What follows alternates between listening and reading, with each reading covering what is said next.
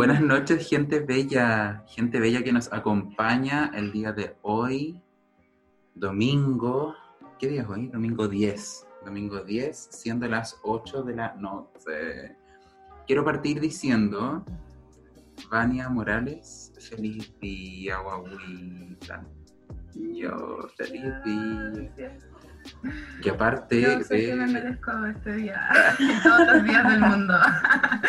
Así que les mando un saludo a todas las mamis aguerridas, fuertes, valientes de Chile, de todo el mundo, porque nos merecemos más que un día, nos merecemos el universo entero. Nuestra pega es De todas formas. Y no remunerada. No tiene horarios, sí, no tiene remuneración y el impacto que tiene nuestra pega en el mundo es heavy. Brutal, brutality. Criar a un ser humano es la pega más hermosa, más difícil y la más trascendental de todas. Así que saludos a todas las madres, All the mothers. a todas. No, guau, guau. Bueno, el- la noche, iba a decir el día, pero ya no es de día. La noche de hoy, en nuestra hermosa velada, nos acompaña Vania Morales. Wow, pedazo de invitada. Matrona, feminista, dula, eh, gestora de Saberes Matronas, una página preciosa con mucho contenido eh, de educación sexual enfocado a todo lo que es maternidad, todo lo que es la gestación. Y además, no sé si ustedes han visto que con Camila trabajamos con unos amigurumis preciosos de útero, de mama, de pene. Y es Saberes Matrona, es Vania Morales, la mismísima que los hace. O sea, en verdad, Eje matriz. podrán. Teje Matriz, uy, anti- A través de la página que antes se llamaba Teje Matriz. Qué fuerte. Sigo llamando, pero ya no, la- no tengo tiempo para pescar. La maternidad, la maternidad. Vendrán tiempos mejores. Ah. ¿Cómo estás, amiguita bella? Tanto tiempo que yo no te veía. Sí, cierto, la maternidad, pues, eso lo resume. Ah, Full ¿Cómo man, full man. guagua? Bien, pues y tú, amigo. Ay, qué lindo. Hagamos una reunión. El teje matriz, educación sexual de calidad, amigo. besa. Yo a lo mejor tejer esto, de verdad. Tejí toda la gestación. Quería contarles eso. eso. Que la- la- en la gestación ocurren muchas cosas y de eso vamos a hablar hoy día. Que en verdad es una realidad muy triste. Nosotros estamos muy contentos porque no nos veíamos hace rato, pero es una realidad muy triste la que se está viviendo eh, en contexto de pandemia. Las mujeres que están gestando, yo que tengo contacto con ellas todos los días, contacto por Instagram, ¿cierto? Y por WhatsApp, me cuentan cosas que, que yo de verdad me pongo a llorar a veces de lo triste, de lo triste que es. eh, y eso quería tratar de, visibilizar hoy día, que, mm, que la gestación es un momento, es un proceso hermosísimo, ¿cierto? Y que están ocurriendo cosas actualmente para las personas que justo quedaron embarazadas en, este, en, este, en esta pandemia, ¿cierto? Y que hay que tratar de resignificar todo lo que está sucediendo, que si bien tiene muchas cosas que eh, son negativas, ¿cierto? El estar aislada, toda la incertidumbre que esto genera, ¿cierto? El estar como a la deriva, porque no tienes controles con tu matrona, con tu ginecólogo, ¿cierto?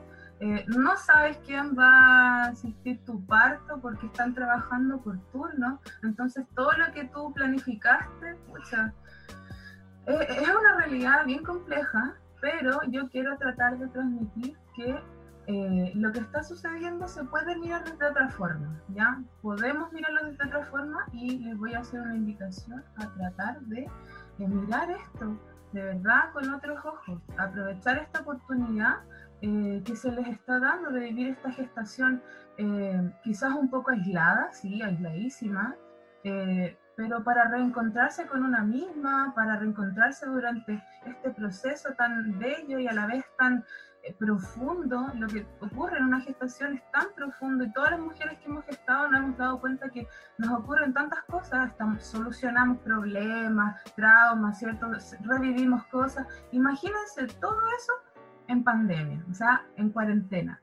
Todo eso es el doble, entonces todo lo que empieza a ocurrir durante esta, este encierro se triplica, se cuadriplica, ¿cierto? Y, tiene un lado positivo, siento yo, porque al final las mujeres, eh, súper poco positivo, obviamente parir sola no es para nada positivo, pero hay mujeres que se están preparando para tener un parto lo más posible eh, en la casa. O sea, pasar eh, la mayor parte del tiempo en la casa y eso significa instruirse sobre sus propios cuerpos, cómo funciona su cuerpo, ¿cierto? Eh, en el trabajo de parto, cuándo irse, cuándo, está, cuándo saber cuándo estamos más avanzadas, el apoyo de la pareja o de la persona que esté al lado es trascendental y todo, todo, todo, todo eso implica en que la mujer se está empoderando, ¿cierto? Está entendiendo procesos suyos que antes quizás se los daba los confiaba al personal de salud, o sea, vamos a llegar a la clínica y ahí será lo que hay que hacer nomás, me pondrán anestesia y sería, pero ahora estamos tratando de quedarnos en la casita lo más que podamos y es igual es que porque se están abriendo algunas oportunidades, los partos en casa están pero que explotan y esa es la realidad. Eh, vamos a hablar de todo eso hoy. sobre eso mismo te quería, te quería preguntar. Bueno, primero eh, conocer tu trabajo, sobre cómo partiste de Matriz, qué te motivó, después eh, Saberes Matrona, ¿cómo fue ese cambio? ¿Qué, qué, te, qué te gatilló a hacer eso? Ay, qué profundo esa pregunta. Siento que hay tanto que hablar. No, no. Eh, durante la gestación, bueno, yo quedé embarazada. Eh, eh, poquito después que egresé y decidí ser madre, porque podía haber decidido no hacerlo, ¿cierto? Y el instinto me dijo, o sea, es que quiero ser mamá. Yo no lo planifiqué, pero dije, quiero ser mamá. Y empezaron a ocurrir cosas bien positivas en eso, en esa decisión. Una vez que yo decidí eso, ¿cierto? Yo quería antes, quería ser matrona de parto en casa, quería irme al hospital de la Florida, a acompañar miles de mujeres en el parto, ¿cierto? Tenía todo planificado y de repente quería embarazada. Y al final, eh, durante la gestación me fui dando cuenta que ocurrieron estas cositas bonitas, me fui descubriendo, redescubriendo, y dentro de eso descubrí mi talento para tejer. llegué a Teje Matriz, dije ya, tengo que, tengo que hacer algo productivo de la gestación y llegué a Teje Matriz. Y hay que saber que la gestación de verdad uno se encuentra con una misma y eh, resuelve, como decía, cosas del pasado, ¿cierto? Cosas que en el fondo estás tratando de terminar con todo lo que tienes antes de convertirse en madre. ¿Ya? Es una tremenda preparación para la maternidad. Y a mí me ocurrió eso. Me puse creativa a cargar. Empecé a, de repente, de la nada, pues ya tuve mi parto en casa, ¿cierto? Fue todo muy lindo. Y hoy yo todavía quería seguir siendo matrona del hospital y todo eso hasta que la maternidad me cambió la vida, fui mamá, fui eh, mamá 100%, no podía dejar a mi guagua en la casa, busqué la cuna, me, dolía el corazón dejar a mi guagua en la sala cuna y dije, ¿por qué paría una chica y voy a dejársela al cuidado de otra persona? Es un dolor tremendo. Eh, mi guagua solo tomaba teta, entonces al final decidí, dije, ya, voy a ser independiente porque quiero estar con ella. Y así fue Bueno, es mucho más profundo que eso, obviamente, todo lo que yo viví, pero la maternidad me, llevó, me llevó a esto. La decisión fue para estar con mi hija. 100%. Oye, y bueno, una pregunta que, que se me acaba de ocurrir entre tu relato.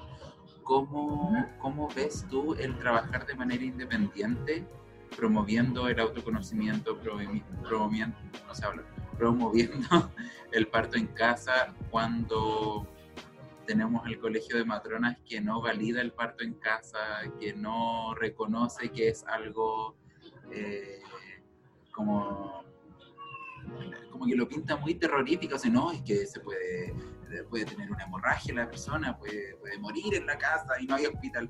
Como, ¿De qué manera logras poner eso a un lado y decir como pues cállese y, y, seguir.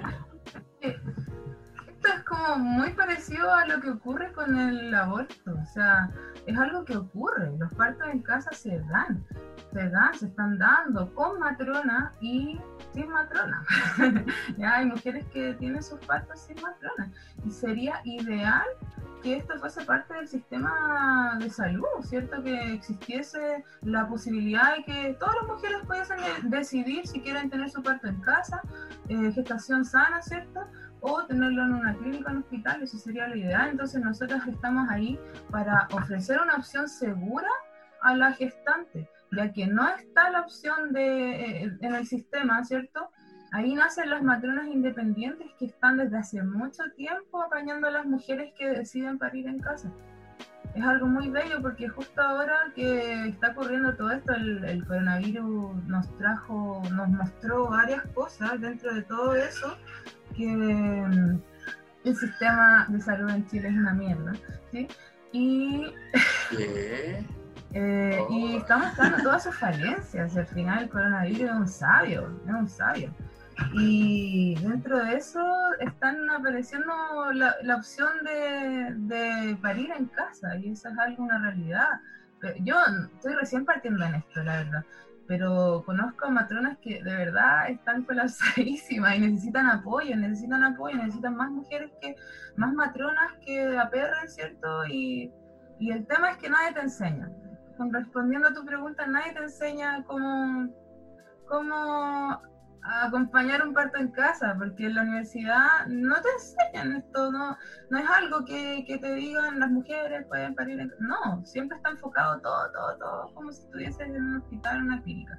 Y ahora, cuando tú decides ser matrona de parto en casa, eh, hay hartas cosas que no tienes que, que tienes que saber, que no es solamente conocer la fisiología, ¿cierto? Y la patología y saber distinguir cuándo lo... No, también tiene que ver un componente como un poco más espiritual, ¿cierto? Sintonizar con la mujer en trabajo de parto y otras herramientas que no te las da el tener mucha experiencia. Y eso es lo que yo pensaba cuando egresé. Dije, ya voy a trabajar 10 años en un hospital, fogueo, fogueo, fogueo, para tener mil experiencias. Y al final me di cuenta que que no es así. También tienes que estar acompañado por matronas más sabias, ¿cierto? Que tengan más experiencia en esto. Y, eso es lo que estoy haciendo yo, eh, aprendiendo de matronas más sabias.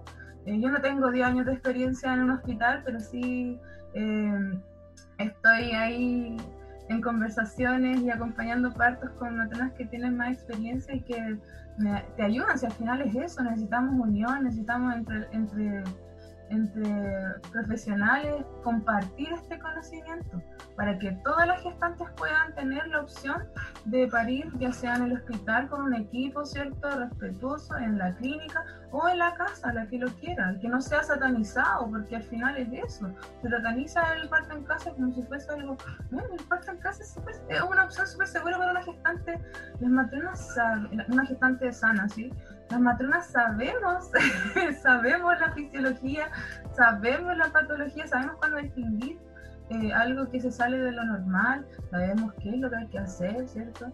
Estamos en contacto con una red tremenda de matronas eh, que nos pueden ayudar en esas circunstancias, sabemos cuándo tenemos que trasladar de urgencia y cuándo no, ¿cierto? Aparte que es muy la, esencia de la matronería. O sea, el, el ser las matronas originalmente fueron parteras hasta que se academizó la carrera. Entonces, no es como si... Se han ido perdiendo. Se han ido olvidando. Es un tema súper recurrente de las personas que, que hemos tenido como invitadas acá, que es la, como la minimización de los conocimientos que no son académicos. Como todo lo que no está, todo lo que no son papers, todo lo que no son Exacto las clases en la universidad. Los métodos la universidad, sí. Yo siempre hablo de eso, o sea, es que hay cosas que tú vives y que se transmiten, eh, son saberes femeninos, ¿cierto? Ancestrales, pero que no están basados en el método científico, no se pueden demostrar simplemente. Y eso ocurre mucho, no sé, pues por ejemplo con la medicina de placenta que es algo tan mágico, ¿cierto? Y que al final, ¿cómo lo comprobáis? ¿Cómo lo comprobáis? Yo creo que más adelante, eh, quizás en 100 años más, si es que existimos como humanidad, eh, se puedan comprobar estas cosas que tienen que ver con, con las energías, ¿cierto? Con la, con la transgeneracional. pero ahora no, ahora es como fe, es fe, y las cosas lindas ocurren, de verdad es magia. Escucha que fue cuestionado el tema de la medicina placentaria como hace el 2014 creo que, que se comenzó a, popularizar más, así como en medios masivos de comunicación y al tiro saltando, así como las personas, no, es que no hay necesidad biológica para comer una placenta, como loco. Al final, tiene que ver con algo... Eh, un poco instintivo, ¿cierto? Porque los animales lo hacen, los animales se comen su placenta, y también como un ritual, ¿sabes? Es, como devolverle al cuerpo eh, algo que fue tuyo y de tu bebé. ¡Ay, qué mágico! Encuentro esa... no te digo que la placenta sí sea rica. Es cruda, pues sí. Y obvio que yo, yo me comí mi placenta, me la tomé en juguito, no sentí el sabor, ¿cierto? pero, pero es algo como un ritual, al final es devolverle al cuerpo, y, eso es como psicomágico, casi. Obvio que tiene su, su, eh, comprobable eh, científicamente, no lo sé, pero sí te, te devuelve la energía en el fondo para continuar con el puerperio, con la lactancia. Hay mucha gente que, que, que cacha harto de esto, de medicina placentaria. A mí me encantaría hacer un, un curso para poder hacer medicina placentaria, porque creo que es realmente un ritual muy necesario. Y ahora el tema es que como no te están dando ni la placenta en los hospitales eh, por el tema del COVID.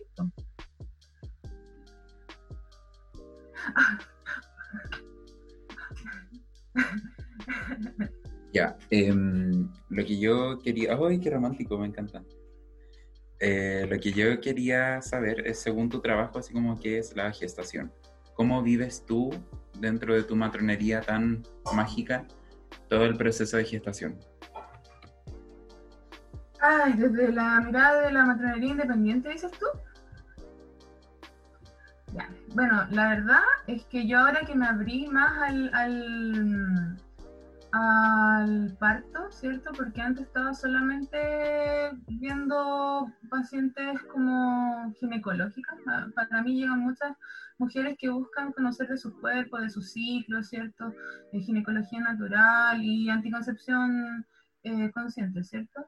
Eh, y ahora como que han llegado más gestantes y las gestantes que yo acompaño, yo como matrona, eh, principalmente yo, porque soy matrona dula, les hago un acompañamiento un poco más holístico.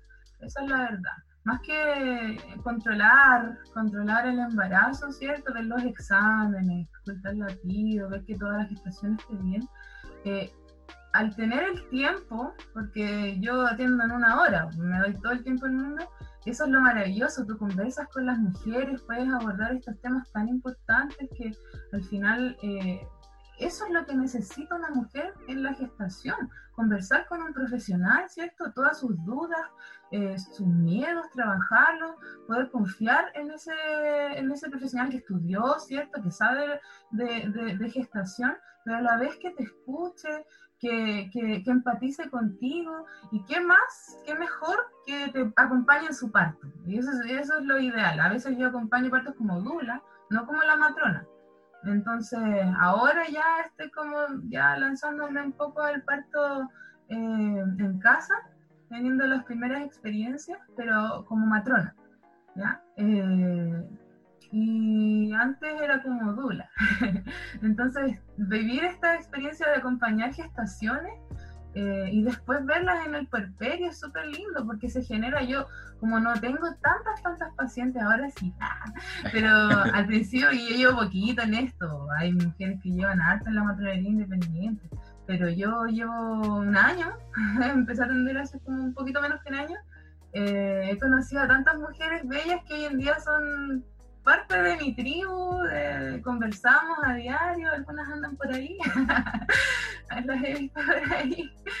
Eh, es bonito, es bonito la matronería independiente porque te da esa posibilidad. Lo malo es que es caro, porque como no existe eh, bono matrona, es algo que tampoco nadie se ha movido, igual hay, hay matronas que se han como organizado un poquito para generar este bono matrona, y sería maravilloso que tú pudieras pagar 3 mil pesos y atenderte con una matrona independiente. Sería ideal que tú pudieses elegir con quién atenderte. Y la realidad es que eh, tienes que pagar arriendo en un box, ¿cachai? Que tenga todo lo necesario higienizado, ¿cierto?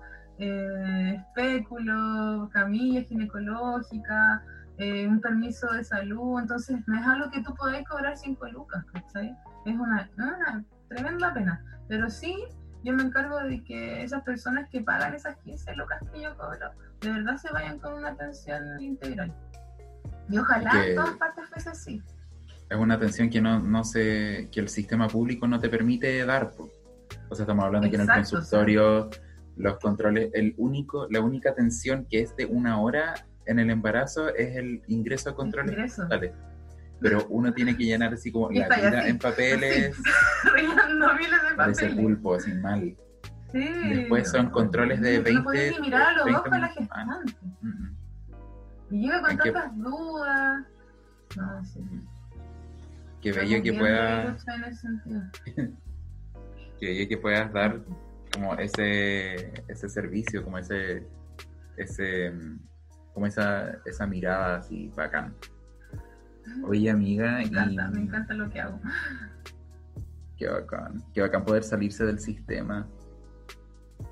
Como que, fuese parte del sistema. Yo creo que hay que organizarse. el tema es que hay que organizarse porque de verdad es, que si el colegio materno no, no, no se, no, no se mueve, pero sí, porque, y cada vez más, ¿sabes que hay muchas maternas que están, me preguntan a diario, así como, oye, ¿cómo lo hiciste? ¿Cómo hay que hacerlo para ser materna independiente? ¿Cómo hay que partir? Es este año, pero se ha dado mucho, mucho. Y veo a muchas colegas que se han creado páginas bacanes, que suben información terrible entretenida.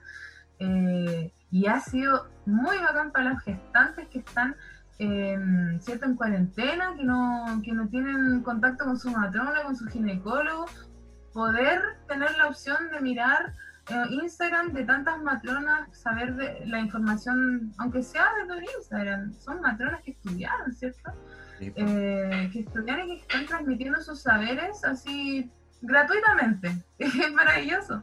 Y tú puedes preguntar, a mí en este último mes me han llegado muchas dudas, muchas dudas, a veces me demora un poquito en responderlas, pero eso es lo bacán, porque estamos así haciendo una pega, eh, las matronas eh, independientes, ¿cierto? Y los matrones que se han querido hacer una página, estamos haciendo una tremenda pega en esta pandemia, porque las mujeres se están informando con nosotras.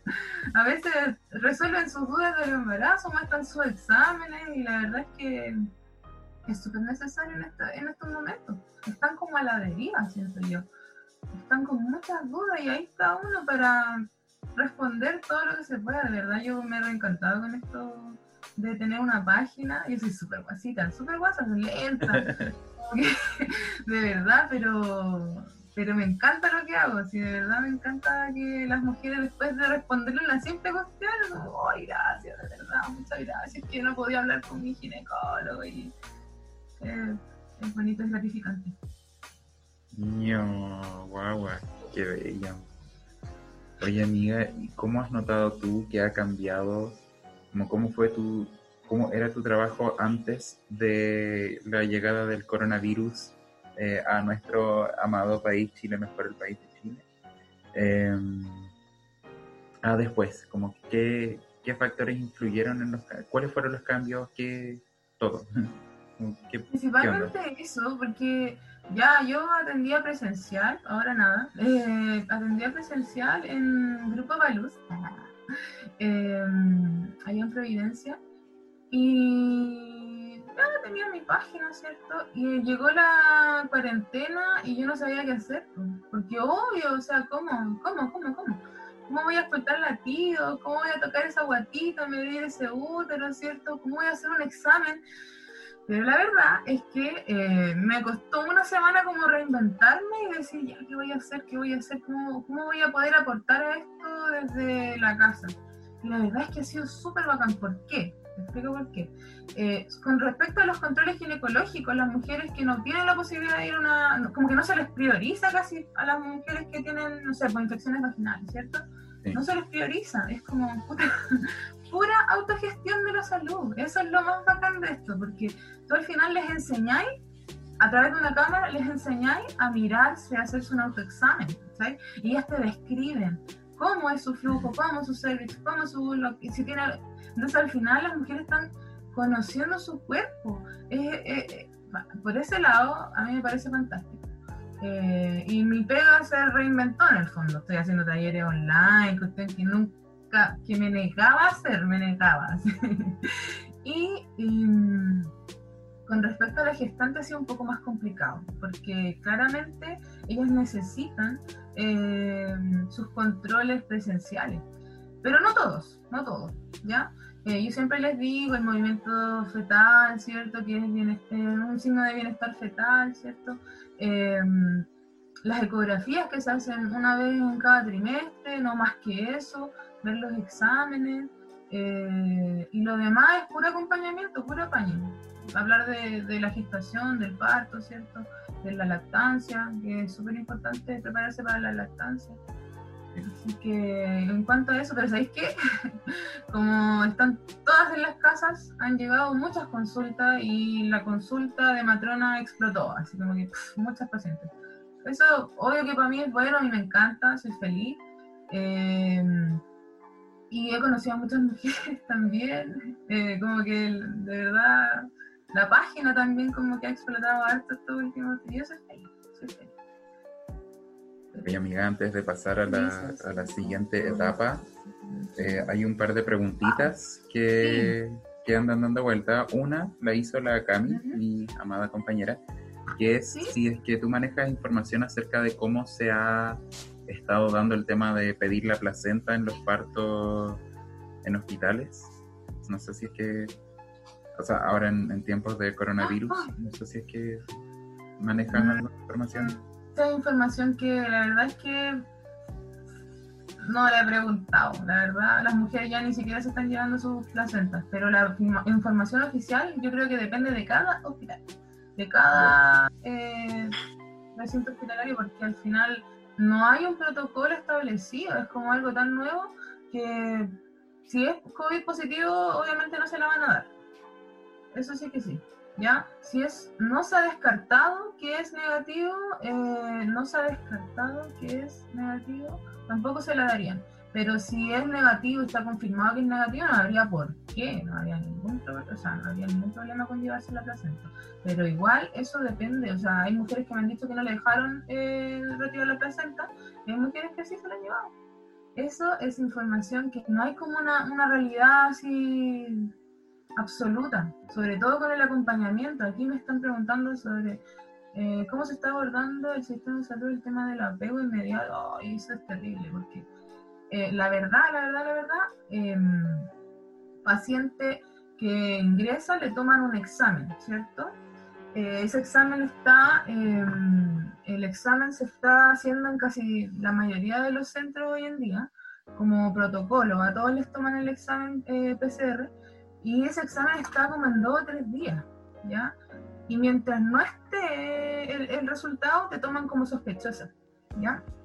Eso quiere decir que la mayoría de las mujeres están viviendo el trabajo de parto solas, porque están sospechando que son positivas. En algunos lugares te hacen tomar el examen a las 38 semanas. Entonces tú llegas a las 38 semanas, tienes tu examen negativo, todo, todo, y tienes tu parto normal, con acompañamiento, ¿cierto? en el parto mismo o a veces en el, en el preparto. Y en el momento del apego es algo estúpido, encuentro yo, pero eh, no están dejando hacer eh, apego más de bonding, ¿cierto? El contacto piel a piel por más de media hora en algunos casos. Eh, no tiene ninguna justificación más que la falta de personal porque esa es la realidad. Si no, no es que ya el protocolo sí dice que no puede ser más de de una hora, qué sé yo, pero la realidad es que no hay personal para acompañar a esa mujer, una tontera. Y siempre ha sido así, en verdad, esa es la excusa que siempre hay, que las mujeres no eh, eh, exigen tener a sus bebés, que no los separan, ¿cierto?, de sus bebés para hacer esos exámenes que no son necesarios en las primeras horas y, y la verdad es que mm, dicen que no hay personal para quedarse con esa mujer observándola, ¿cierto? Ahora menos, porque imagínate que se enferma una matrona con COVID, eh, tiene que haber un reemplazo, ¿cierto? Hay el personal que estuvo en contacto con esa matrona para afuera, cuarentena, entonces eh, es complicada la situación también para el personal de salud. Y si ya antes de la pandemia había mucha sobrecarga asistencial para los matrones, para todos los que trabajan en el área de la maternidad, imagínate ahora con, la pandemia. Ya, no, hay exclusividad para nada en, el preparto. Una matrona para siete. es horrible. entonces, sería lo ideal, porque la, la, recomendación de la OMS dice que no hay ningún problema, que la mujer tiene que respetarse su hora de apego, ¿cierto? incluso si es COVID positivo, ella podría darle pecho en la primera hora de vida con ciertos resguardos, ¿cierto? Pero la realidad es que para eso se necesita que personal, personal de salud, que esté ahí, porque no te van a dejar sola estando COVID positivo, un bebé que acaba de nacer que tiene las defensas bajas, ¿cierto? Que no tiene casi nada de defensa. Y no, pues no te van a dejar. Y es una realidad horrible, horrible, porque hay mujeres que salen COVID positivo y que no conocen a su bebé, no saben, o sea, los separan. Yo conozco el caso de una chica que eh, salió en reportaje de Bio, Bio que le mostraban una imagen súper bonita donde le mostraron a su bebé a través de una cámara. El bebé estaba en una incubadora eh, y le sacaban fotos y le mandaban la foto a la mamá porque la mamá era COVID positivo. Y mucha gente criticó todo esto. A mí me mandaron pantallazos como de una conversación de una conocida de ella y la verdad es que la mamá estaba mal, muy mal. O sea, estaba eh, muy triste porque llevaba dos semanas y no conocía a su bebé. Dos semanas no sé, es una realidad pero horrible. Y ese bebé no recibe la, eh, leche materna, ¿cierto? Que le entrega todos los anticuerpos, todas las defensas que un bebé recién nacido necesita. Eh, como su primera vacuna, esa madre no está, va probablemente si no se extrae leche va a disminuir su producción hasta llegar a cero y va a tener que relactar si es que es que se debe a tomar mamadera, la mamadera por la lactancia eh, no es muy buena, es una realidad súper triste. Y esto es el caso de una mujer, imagínate todas las que están viviendo que ni siquiera son COVID positivos y las están tratando como COVID positivo, ¿ya? Porque el examen todavía no sale el resultado. Es brutal, o sea, es lo que tú dijiste al comienzo, es que el coronavirus está demostrando todas las falencias del sistema que siempre han estado. O sea, el parto antes del coronavirus no era así como bellísimo como se pinta en, la, en los reportajes, no, para nada.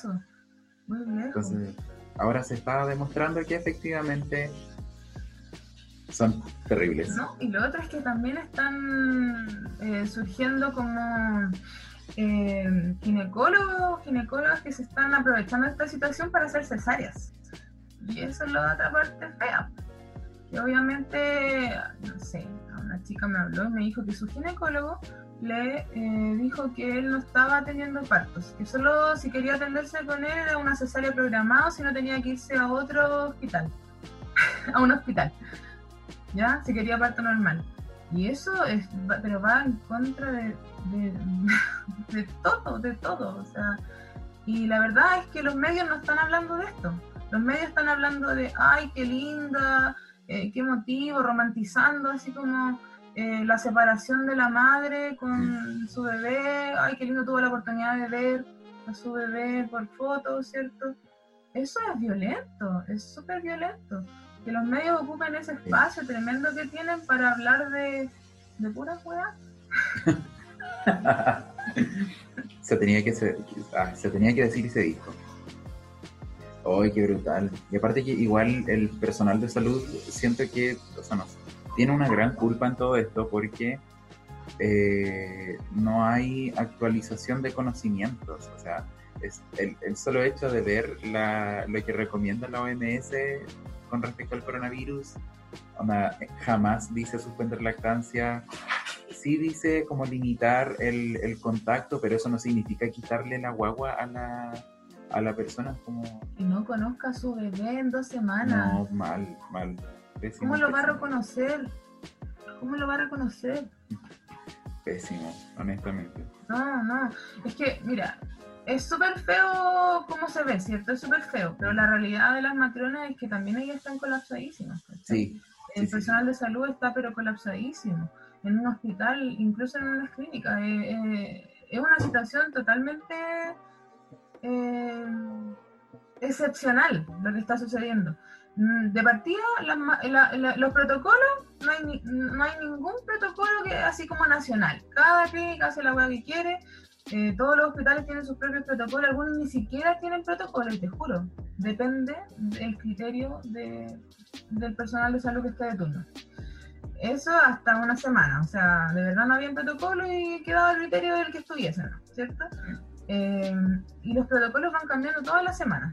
Todo, pueden cambiar, cambiar dependiendo de cuántos casos hay en el centro de salud, dependiendo de no sé, no sé de qué, no se basan en nada, ninguna recomendación de la OMS, se basan en, no sé, pues como resguardar la seguridad, obviamente, de, los pacientes, sí, obvio que sí, pero pero las recomendaciones de la OMS dicen que esa mujer tiene que vivir su parto acompañada, ¿cierto?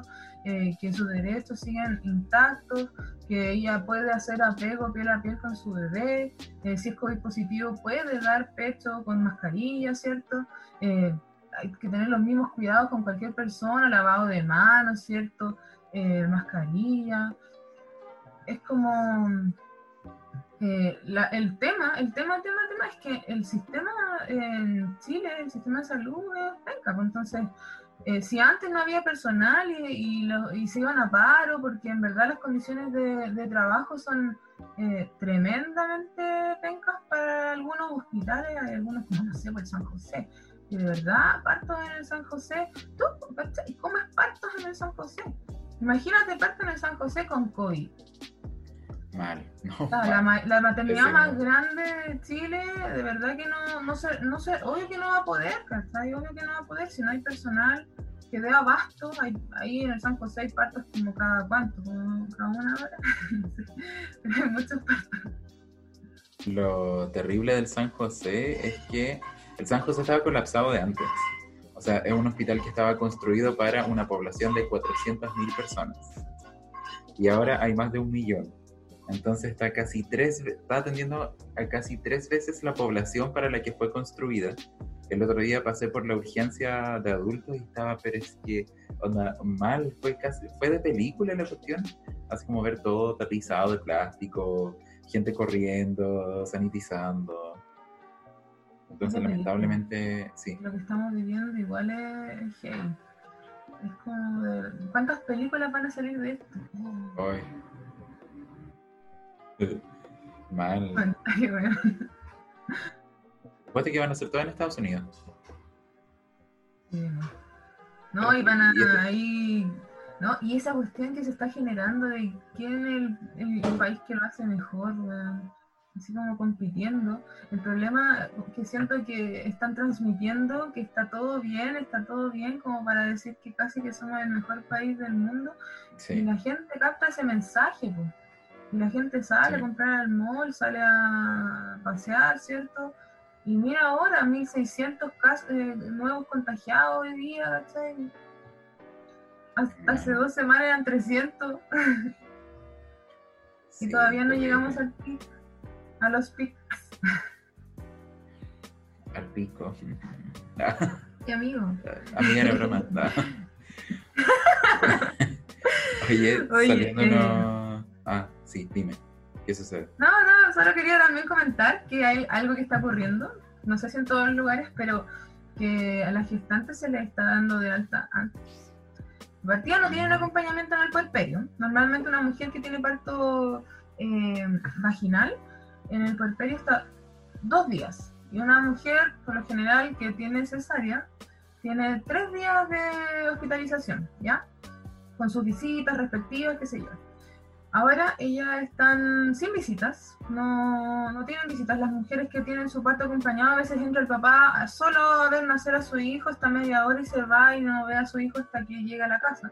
Incluso hay papás que dejan a sus mujeres en la entrada de la urgencia y no saben en qué momento nació su hijo eh, y después los llaman para ir a buscarlo, ¿no? ir a buscar Y están adelantando las altas. La verdad es que una mujer que tuvo un parto normal, natural, sin anestesia, puede irse de alta a las 7 horas, no tendría ningún problema y en algunas clínicas se hace eso. Eh, las mujeres, antes del COVID, eh, si tenías un parto natural, te podí, tú tenías la opción de irte eh, más a, los siete, a las 7 horas, irte para tu casa y tener tu puerperio en la casita. ¿ya? Y ahora se está tratando de favorecer igual eso, que estén lo menos posible en el hospital, hospitalizado. Obviamente hay cosas que, que hay que observar en un puerperio. Si hubo medicamentos que se administraron en el preparto, ¿cierto? Hay que estar un poco más ojo. Eh, la pérdida sanguínea, ¿cierto? En el parto, eh, la pérdida hemática. Entonces hay cosas que si no se, si se salen un poquito de lo normal hay que observar los, los, los dos días que, que, es necesario. Pero si no, para la casa. Ándate a la casa. Por favor, anda a cuidarte. encerrarte. Quédate anda en casa. encerrarte. Y lo otro es que, de verdad, yo sé que para los abuelitos esto es terrible porque no pueden conocer a sus nietos, los ven por videollamada. Y lo malo es que igual algunos no se, no se, no se aguantan nomás, pues van a ver a sus nietos. Y hay una mujer que viene saliendo de un hospital, de una clínica, que estuvo en contacto quizás con personal, que estuvo en contacto con un paciente COVID positivo, y ese abuelito va a conocer a su nieto, su primer nieto, ¿cierto? el amor de su vida, la razón de, existir y se contagia. O sea, es un riesgo, es un riesgo que algunas personas están tomando. Y muchas no conocen, llevan, no sé, pues nació hace un mes y todavía no conocen a su nieto. Eh, Oye, amiga, em, saliéndonos un poco del, del ámbito intrahospitalario, verás tú, eh, ¿te ha tocado estar, bueno, si dijiste que, que has estado acompañando a mujeres en sus partos en casa? Eh, ¿Pero te ha tocado asistir parto en casa dentro de tiempo de cuarentena? No, no, porque el parto que fui hace poquito eh, terminó en se, fue, se tuvo que trasladar. ¿Qué tal? Mm, sí, a la clínica. ¿Y qué precauciones, ¿qué precauciones se ah, toman así como al momento de llegar primero a esta casa y asistir a la gestante? Eh, igual ahí hay protocolos, pues Maternas tienen su protocolo y yo me guío por esos protocolos. Em, tú de partida llegas a la casa, te sacas los zapatos, ¿cierto? Te cambias ropa, yo al menos me cambio ropa. Yo, me voy en auto, pero no voy en transporte público, pero igual me cambio la ropa al tiro. Estando dentro, obvio que lavado de manos, ¿cierto? Mascarilla porque em, estás en contacto con la gestante, no puedes hacer manejo del trabajo de parto desde dos metros de distancia, pues tenés que estar ahí, ¿ya? El guantes, lavado de manos, tú desinfectas todo, ¿cierto? Todo lo que llevas. Em, y cuando te vas del parque, tú tienes que meter todo en una bolsita eh, bien sellada. Y te cambias de ropa, obviamente, lo metes todo, todo lo que tú ocupaste, el Sony, el, el, el alcohol con el que desinfectabas, todo a la bolsita. Es igual, es un poco acuático, pero la verdad es que a mí me hace mucho sentido todo. sí, todo el rato. Igual no podía evitar eh, tocar, abrazar, ¿cierto? Contener. Obvio. Es como que yo no me imagino. No, pues imagínate la tula. ¿Cómo puede ser dula en tiempo de pandemia si no podéis tocar, no podéis contener? Es todo un tema. Pero se da, se da. Aparte que en los partos en casa, por las experiencias de las personas que conozco que, que asisten parto en casa, como que me comenten que aflora así como todo lo mamífero que, que podemos llegar a ser, entonces así como, como mamíferos pariendo, obvio que van a ser como esta... abrazar. Sí, o sea, si tú logras entrar en el trance, que por lo general en un parto en casa se da, que se dan todas las, eh, como las condiciones ambientales para que tú logres entrar en el trance del parto, claro, te comportas como un animal, eres un animal, te mueves instintivamente, haces sonidos, ¿cierto? Eh, adoptas posiciones, posturas que, que son, quizás uno lo mira, es como raro, pero es una mujer pariendo, es una, es una mamífera. Entonces, obvio que si te quieres colgar de alguien, ni siquiera le preguntas, es como te cuelgas, así como que. No, y es mucho silencio, mucho de, tacto y mucho de, escuchar, de, escuchar los sonidos de parto, ¿cierto? De, leer a esa mujer que está pariendo sin necesidad de, hablarle o de que ella te diga algo. Es pura intuición, pura, no sé, como un lenguaje corporal. Acá Fer Durandín nos pregunta qué pasa con los desechos de alto riesgo que se generan en un parto en casa. Ah, obvio que todo tiene que ir em, separado de partida.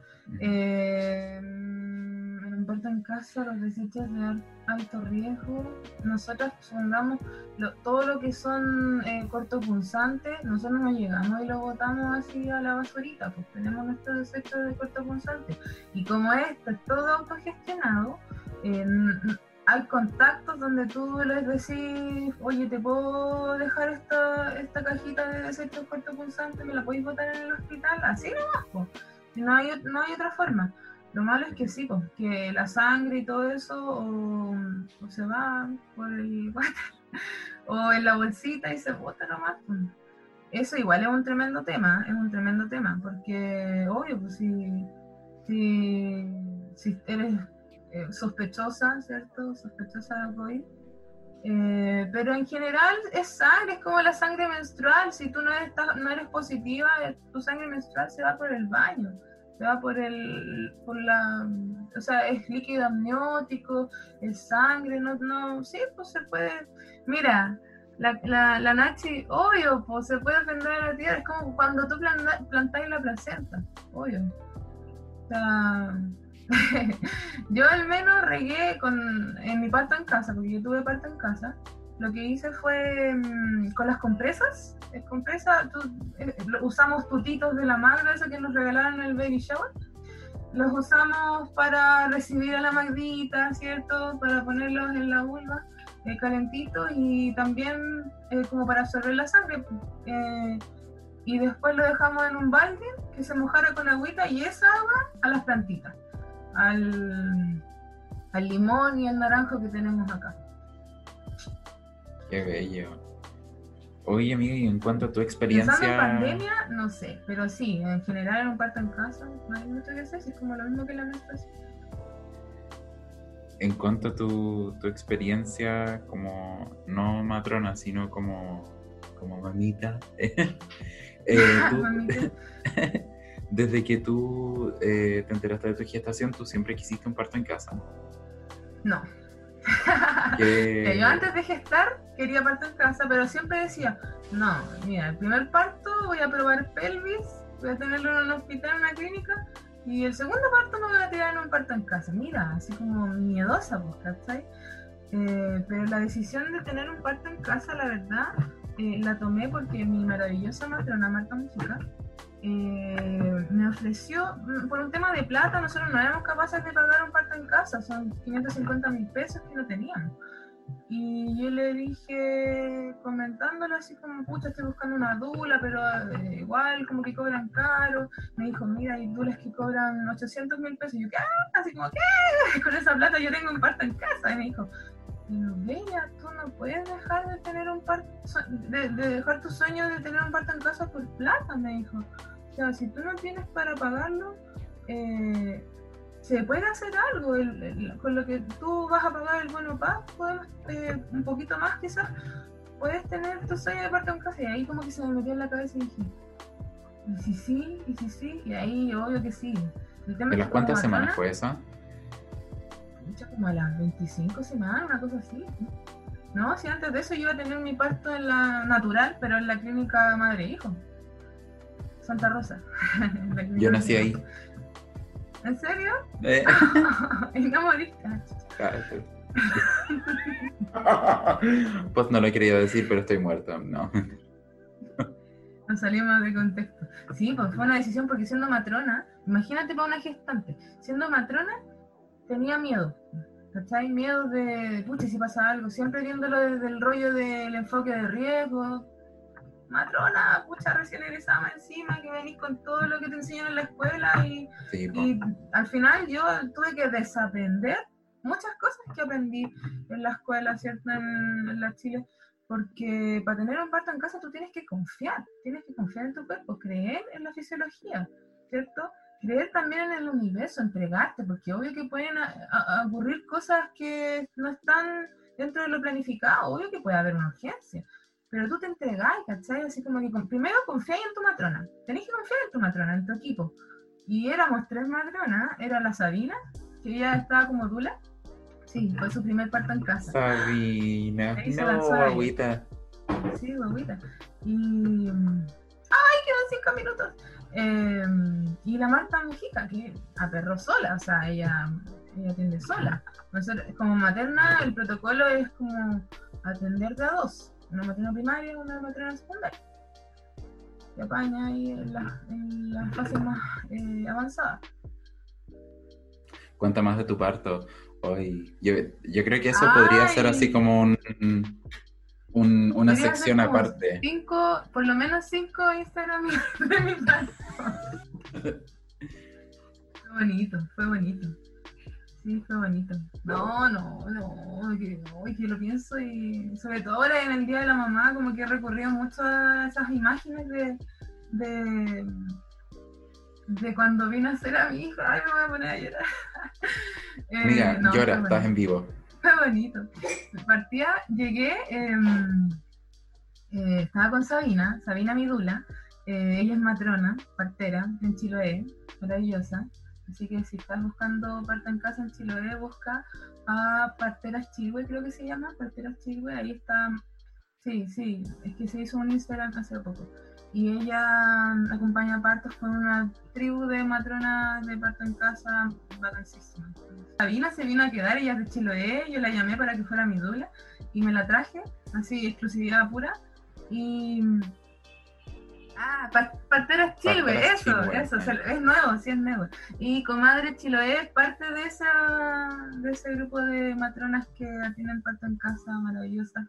Allá se está dando algo súper lindo en Chiloé. Yo estuve a- hace poco con Sabina y me contó de su historia. Ya pude acompañar algunas puérperas que, que ella acompañó en su parto y maravilloso. Oh, Sí, sí, fue maravilloso. Estuve ahí con la Magdita, me pegué un viaje y me contó todas sus historias recientes y fue bonito. Bueno, ver, estaba contándoles que fui a mi control a las 12 del día y eh, después fuimos a la feria con Sabina, llegamos a la casa y, y preparamos almuerzo, bailamos reggaetón, estábamos súper felices, llegó el papá de mi hija del trabajo, estábamos haciendo fiesta porque empecé con pequeñas contracciones así como de pródromo. Y entonces dije, ya, como que se viene, entonces para inducir un poquito esto, lo acompañé con reggaetón, obvio. Y hasta abajo, así hasta abajo. Y, es que con tos y no pa' qué. y rompí bolsa. En el menos uno, ahí todo mojado. Me fui al chancho, me fui al chancho bailando reggaetón y rompí bolsa. Y a las 4 de la tarde. Y todavía no habían sido contracciones tan, tan intensas, contracciones de pródromo. Y yo ahí conociendo el pródromo, así todo en la, teoría, ¿cierto? O en la observación, pero yo conociendo el pródromo. Y ya cuando llegó mi papá, y mi mamá como a las 6 de la tarde y ya empecé con contracciones más intensas y ya no estaba bailando, ya no estaba así como que necesitaba concentrarme. Fue todo muy rápido, fue todo muy rápido y hice un pequeño ritual, así como para ya desconectarme un poquito, ¿cierto? Le pedimos a mi papá que se fuera, no, lo teníamos conversado porque ya, eh, le pedimos a mi papá que se fuera porque ya lo habíamos conversado durante la gestación, entonces estuviesen solamente mi mamá, eh, papá de mi hija y mi matrona y mi dula. Mi papá se fue a dormir a otro lado. la presencia masculina y todo un rollo. Y em, se fue, ¿cierto? Viajó, viajó al sur. Y ahí yo como que pude entrar un poquito en este... em, em, no, me costó un poquito entrar al trance. La verdad es que yo le, le dije a mi dula, le dije a Sabina, ¿sabes que sabes que tengo, se me vienen muchos pensamientos en la cabeza, pero así como que todo se me venía en la cabeza, todo. Y yo estaba con contracciones más intensas, ¿cierto? Estaba sintiendo mucho más intensa y se me venían cosas y yo, yo sabía que tenía que entrar al trance, tenía que apagar mi cerebro, tenía todo esto, eh, todas estas herramientas que siempre, siempre las he predicado y no podía entrar. Entonces la Sabina me hizo así como... te juro que me hizo una magia por ahí, te juro que que me apagué, así como que se apagó y ahí obviamente ya la casa estaba hecha como de parte en casa, había un colchoncito, la pelota, estaba todo oscurito, de mí. Ahí puro movimiento, yo no descansé en todo el trabajo de parto, puro movimiento. En un momento me cansé y quise acostarme así como ya, ya, ya estoy cansada y no pude, te juro que el cuerpo te pide y la verdad es que uno se pierde un poco, se pierde. Como que yo perdí la noción del tiempo. En un momento ya era tan intenso que me, ofrecieron meterme al agua y ahí fue cuando fue como una anestesia. Una anestesia. Eh, el agua para mí fue como una anestesia porque no sé si habría podido, no sé, me pregunto si en el agua, no sé si habría podido. La cosa es que estuve como dos horas en el agua, así como meditando, fue una cosa muy rara muy bonita. Eh, bien bonita, con agüita con lavanda me habían puesto, unas hierbitas, después salí del agua, hay cosas que no recuerdo bien, porque de verdad el, el, cerebro se te apaga, de verdad tú eres eh, un animal, o sea, se te apaga el cerebro y tú estás, te, mueves instintivamente. Y sabes qué, yo estaba vocalizando todo el rato y mi matrona por teléfono estaba en otro parto. Entonces es que yo dije, ya, filo, filo, filo, así, confío en el universo, ella va a llegar cuando tenga que llegar, o si no llega, yo voy a tener mi parto acá como, como la mujer que soy, está la Sabina, confío en el universo, Y, la cosa es que mm, eh, mi matrona me escuchaba porque Sabina hablaba con, con Marta, y ella escuchaba y decía, no, yo creo que ya está, ya está, y estaba así vocalizando así, ¡ah! me contaron, me contaron. Y, yo te juro que en mi mente lo que recuerdo es que yo pensaba que todavía estaba en pródromo. Ilusa. yo pensaba que estaba en pródromo, que estaba así como permeable un dedo recién. Y la Sabina no, decía, no, me tinca que no, como que está más avanzada, pero amigo, era las 12 de la noche, yo partí con membrana rota a las 4 de la tarde y a las 12 de la noche estaba así en full fase activa. Eh, todo porque yo siento que de verdad me liberé, o sea, realmente entré en el trance, eh, mi cerebro se apagó, me moví instintivamente, todo el rato moviéndome, moviéndome, siento circular, infinito, eh, sintiendo mucha oxitocina y ¿Tuviste apoyo de tu pareja? Sí, el, padre estuvo, él fue parte del proceso totalmente. Él eh, siempre dice que para él fue como una de las experiencias más bacanas y que él lo pasó bien en el parto, me dice eso. Que lo pasó súper chancho. Yo también. Eh, y no, sí fue como un duelo, sí nos preparamos, sí, nos preparamos para el parto en casa. Eh, de hecho, él fue el que me, me decía, sí, así como parto en casa, sí, es tu sueño, dale, Y me acuerdo que llegó un momento en que yo ya como que ya no, ya así como que estaba tirando la esponja. y decía, no, Típico, típico a los mi, mi matrona llegó, escuchamos la tía, fue maravilloso. yo me perdí un poco, de verdad que para mí todo fue muy rápido. Mi matrona, como yo era estreptococo positivo, estreptococo grupo B positivo, tenían que ponerme antibióticos y había decidido que me pusieran antibióticos en fase activa, es decir, a los 5 centímetros. Entonces mi matrona eh, me dijo, yo creo que ya, así como que hay que poner los antibióticos. Y yo le dije, entonces hagamos un tacto. Pero si el tacto dice que estoy un poquito no tan avanzada, no me digas nada. Lo habíamos conversado. Y como no, eh, me hizo el tacto, ¿cierto? El único tacto que tuve. Eh, y no me dijo nada. se fue, se fue, así como que y se fue. Y le dijo algo a Sabina y se fueron. Y yo así como que me quedé, ya, ahora qué hago, ya, así como...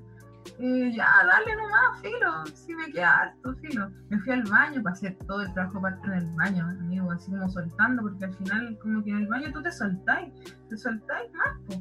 Y yo creo que eso influyó mucho en que tuviese un parto también rápido. Obviamente el movimiento, mi bebé estaba súper bien encajado porque yo me movía todo el rato, todo el rato hacia adelante, miles de técnicas que, eh, que las enseño en mi taller de parto.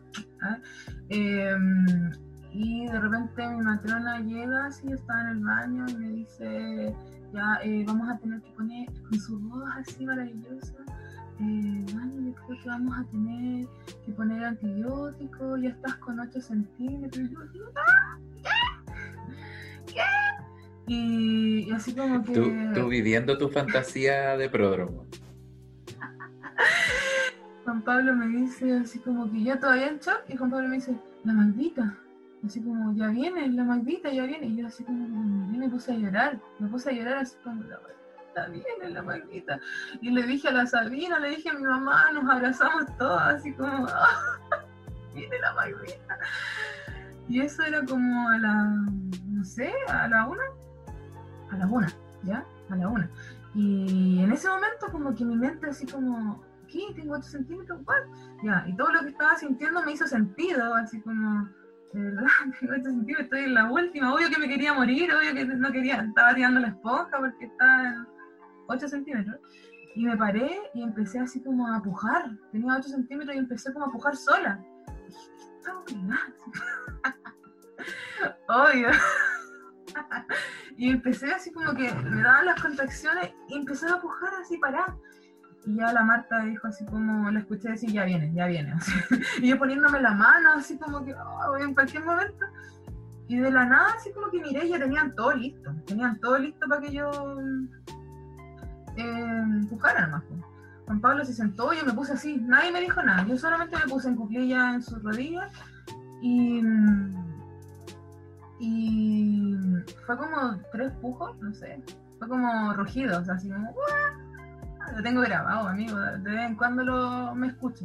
Estaba todo en penumbra, así que no se ve nada, pero siempre lo escucho, escucho ese momento de los pujos en que yo estaba así como, y me pongo a llorar siempre, siempre me pongo a llorar, porque es como, después de escuchar mi llanto, eh, sentí como la Magdalena atravesaba mi pelvis, así, esa sensación que te la pueden describir mil veces, pero es, es como que cuando lo sentí, eh, yo en los, en los talleres de parto siempre trato de que de describir muy bien esa sensación porque las mujeres se asustan. Llegan a ese punto que se asustan, gente que, ah, como que se les van a partir las caderas, su bebé se van a desgarrar, pero es algo que tú sientes, es el anillo del fuego, ¿cierto?